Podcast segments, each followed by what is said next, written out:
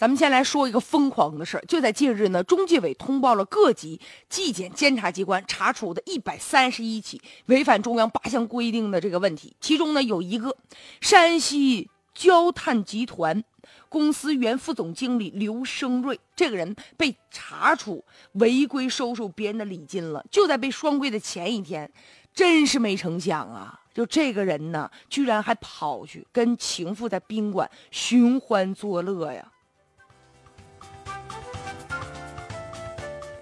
山西焦煤集团居然呢，这副总经理在这样的情况下，他依然信誓旦旦的，依然没有考虑到说自己是不是做错了事情。他没有想到说，我主动的，我应该和检察部门我去配合他们啊，争取最起码能有一个态度。结果这个人呢，依然呢去做出这样的事儿，很多人不理解，说是不是心太大了？你心得多大？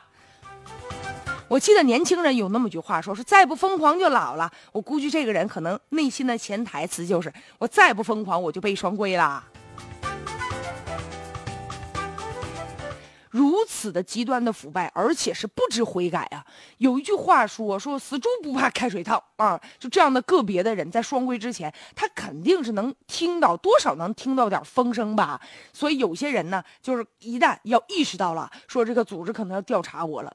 他就想尽一些办法托关系、找门路、打探消息。所以说，这个刘生瑞，你说他就一点儿都不知道自己要被查处吗？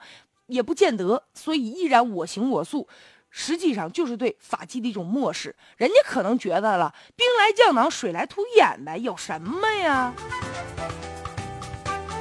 而且就是一种自我放弃，马上东窗事发了，马上就要被问责了。算了，我也知道我自己免不去牢狱之灾了，我都知道我自个儿究竟犯了啥错了。所以与与这个，与其呢我这挣扎，我不如我就是能逍遥一刻我就逍遥一刻。所以在最终的时候，居然还约了情人。哎，我很好奇，他的情人知不知道？就你这个，你这个情情人啊？这男的马上明天就要被双规了，你还跟他在这疯狂啥呀？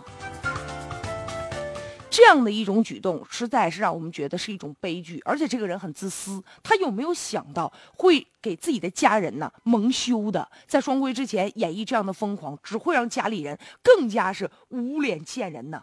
说白了，就是采用一种自我放弃的方式，其实呢，也是在给自己自断后路。